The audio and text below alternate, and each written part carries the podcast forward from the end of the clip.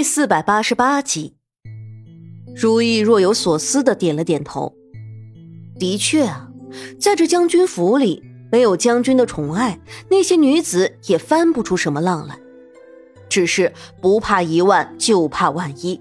这后院里的阴私手段可多得很。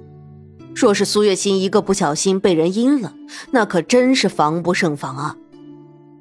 苏月心却没有那么多的担忧。走吧。咱们去会一会那三个女子吧。如意的心里担忧，苏月心却像是一个没事人一样，根本就见不到担忧，还有心情去找那三个外来的女子。再说心如，在回去之后，她就被另外三个女子围了起来。心如，怎么样？你去见少主，他说什么了吗？开口的是清河，他的性子原本就跳脱。不及精华稳重，也没有心如那般的心机，自然是最先忍不住的。我倒是小看了那个将军夫人，她在少主心中的地位，还真是让人嫉妒。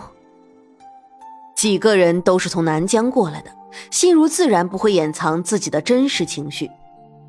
他们都是被南疆旗主挑选出来送到沈炼身边的。目的嘛，当然就是为了让他们成为沈炼身边的解语花，为沈炼排忧解难的。只可惜沈炼的眼里只有苏月心，根本就容不下他们。现在他们的任务自然是让沈炼厌恶苏月心，甚至是休了他。这是真的吗？清河又迫不及待地问：“心如什么时候撒过谎？”看来这将军夫人的确是一个难缠的人物啊。这一次开口的是金华，她生得极美，性子又温婉。当然，这只是在外人面前的她。她仗着的不过是少主的宠爱，只要少主对她失去了信任，那她被赶出这将军府也是迟早的事。如沁终于是开了口：“你们啊。”就是太着急了，别急，我们慢慢和他斗就是了。如沁的眸中闪过一道光，还是如沁姐姐说的对，听说那将军夫人虽然生的美，却是一个傻子呢。清河说着，面上还流露出些许不屑的表情。傻子？这个消息一出，所有的人都是一惊。显然，对于这个消息，他们是不知道的。你是从哪儿得知这个消息的？如沁皱了皱眉问：“他们那日明明都见过苏月心的，观他的神色，应该不像是个傻子。”嗯，当然是从那位嘴里得知的。清河努了努嘴，一副天机不可泄露的模样。果然，在听到清河提到那个人的时候，所有的人都沉默了。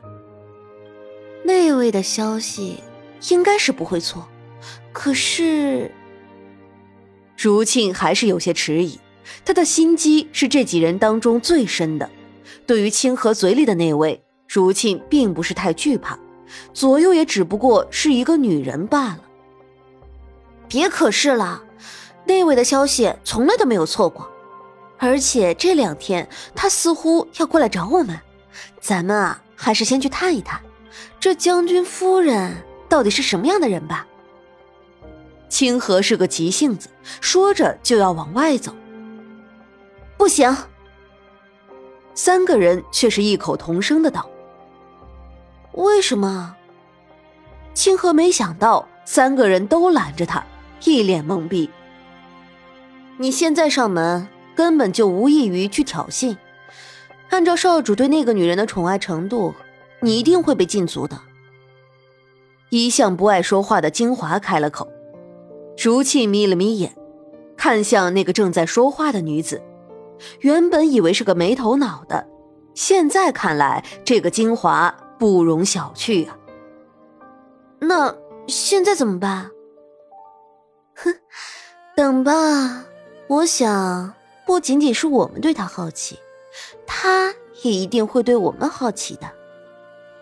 如沁轻笑着，看向一旁的糕点盘，捏了一块放在嘴里。嗯，真甜。就是不知道这往后的日子会不会也这么甜。如沁的眸中划过一抹深色。与此同时，苏月心也已经走到了那所看似偏僻的地方。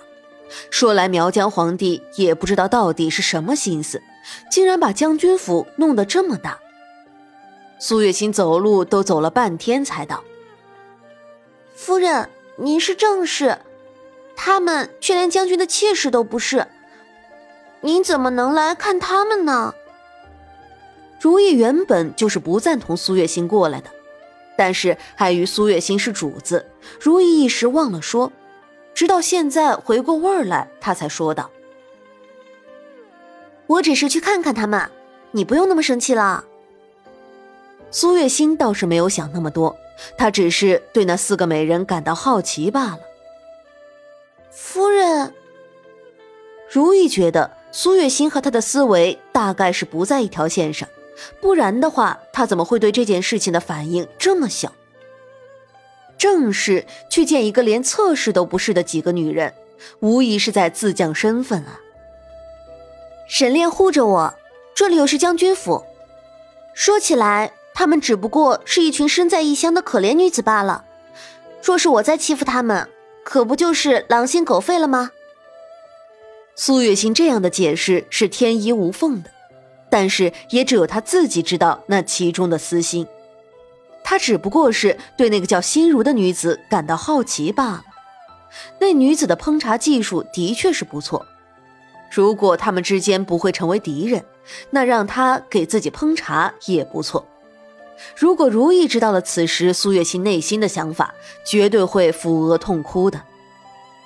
想要和情敌做朋友，古往今来，恐怕苏月心是第一个吧。人家情敌都是斗得你死我活的，不死不休的，结果偏偏出了苏月心这么个另类，只想着吃。夫人，那不如让奴婢去通传，让那四个女子来见您。如意试探性的问：“如果苏月心真的这样的话，恐怕那四个女子一定会嘲笑苏月心不知礼数的。若真是这样，恐怕苏月心……”就在他们四个人面前，永远抬不起头了。好，苏月心想也不想就应了。如意沉默，感情您老一直在这儿等着呢，那我还费这么多口舌做什么？如意心头一副逼了狗的神情，艳艳的去了前面的院落。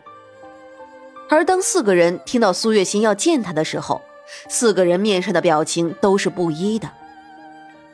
夫人可有说为什么要见我们？如沁一直是四个人中处于首位的人，这话自然也是他说的。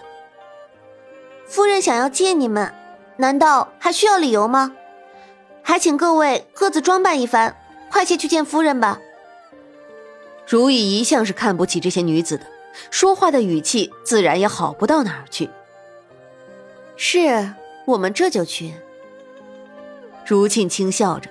按住身边蠢蠢欲动的清河，轻笑道：“快些。”如意不屑的说完，就离开了。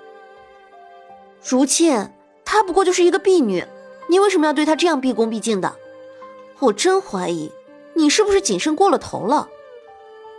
知道如意走了，清河这才得以说话：“不要这么对如沁说话，咱们这里的人可都是要为如沁的命是从。”你难道忘了吗？心如也劝，全场唯一一个没有说话的就是精华了。我这么做自然是有我的道理，没想到他竟然会让我们去见他，我还以为他会自己过来呢。哼，倒是有几分脑子。如沁看着门边，声音越来越小。也许是他多心了。但苏月心这个女人绝对不是好对付的。哼，她根本就是懦弱、胆小鬼。清河不屑道：“好了，别吵了。”如沁终于是怒了：“不是要去见那个女人吗？赶紧收拾一下，咱们一起去。众人这才恍然大悟，径直去了各自的房间换衣服。